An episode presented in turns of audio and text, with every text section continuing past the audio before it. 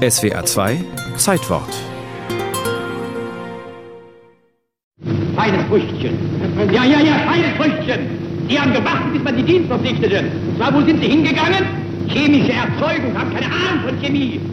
Werden Sie lieber eine Knarre in die Hand genommen, wäre ich auf dumme Gedanken gekommen. Und werden Sie hier nicht unverschämt. Die Sprache des Rechts. So klang sie in der Nazizeit. Für Roland Freisler, Präsident des Volksgerichtshofs und Vorgesetzter von Hans-Joachim Rehse, war das Recht ein politisches Kampfinstrument. Schon die geflüsterte Vermutung, eine Besetzung Deutschlands durch die Alliierten könne ja nicht so schlimm sein, wurde mit dem Tod bestraft. Deutsche Juristen vollstreckten den Naziterror, doch selbst vor Gericht musste dafür später kaum ein Robenträger.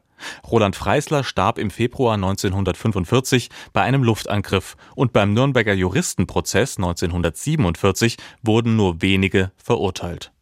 Nach 45 konnte die große Mehrheit der NS-Juristen einfach weitermachen, was zum Beispiel dazu führte, dass das Bundesjustizministerium Ende der 50er Jahre zu über 70 Prozent mit früheren NSDAP-Mitgliedern besetzt war.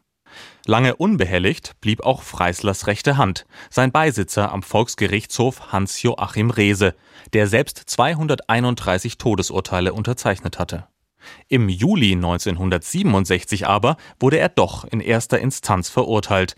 Dabei fiel auf, wie ungerührt Hans-Joachim Rehse in der sommerlichen Schwüle des Saals 700 im Landgericht Moabit das Urteil hinnahm. Rehse konnte so ruhig sein, weil er die Rechtsprechung kannte. Um wirklich verurteilt zu werden, musste einem ehemaligen NS-Richter nachgewiesen werden, dass er genau gewusst hatte, mit seinen Urteilen Unrecht zu tun. Rechtsbeugungsvorsatz. Mit diesem Zauberwort war eine Verteidigungsstrategie vorgezeichnet. Wer erklärte, seine Urteile damals für richtig gehalten zu haben, zum Schutz von Volk und Reich, der hatte die besten Chancen davonzukommen. Die Seuche der Zersetzung hat sich damals ausgebreitet. Und im Interesse des deutschen Volkes musste unbedingt vorgebeugt werden auch mit Todesurteilen. So argumentierte Rehse vor Gericht und seine Strategie ging auf. Nachdem der Bundesgerichtshof das erste Urteil aufgehoben hatte, wurde Hans-Joachim Rehse am 6. Dezember 1968 freigesprochen. Unter Buhrufen und Pfiffen verlas der Revisionsrichter Dr. Oske am Berliner Kammergericht die Urteilsbegründung. Der Volksgerichtshof war ein unabhängiges Gericht. Deutschland stand damals in einem Kampf auf Leben und Tod. Auch ein totalitärer Staat hat das Recht auf Selbstbehauptung. Unheimliche Sätze aus dem Mund eines deutschen Richters, 20 Jahre nach Ende des Zweiten Weltkriegs. Sätze, in deren Konsequenz auch Roland Freisler hätte freigesprochen werden müssen. Aber ich, ich muss Ihnen doch Folgendes sagen, Herr Dr. Oske, das ist doch unmöglich. Heinz Galinski, damals Vorsitzender des Zentralrats der Juden, brachte es auf den Punkt.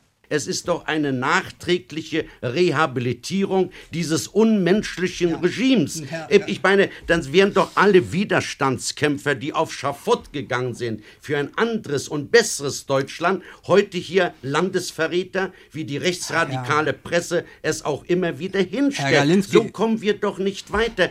Weiter kam die deutsche Vergangenheitsaufarbeitung mit diesem Urteil vom Dezember 68 in der Tat nicht.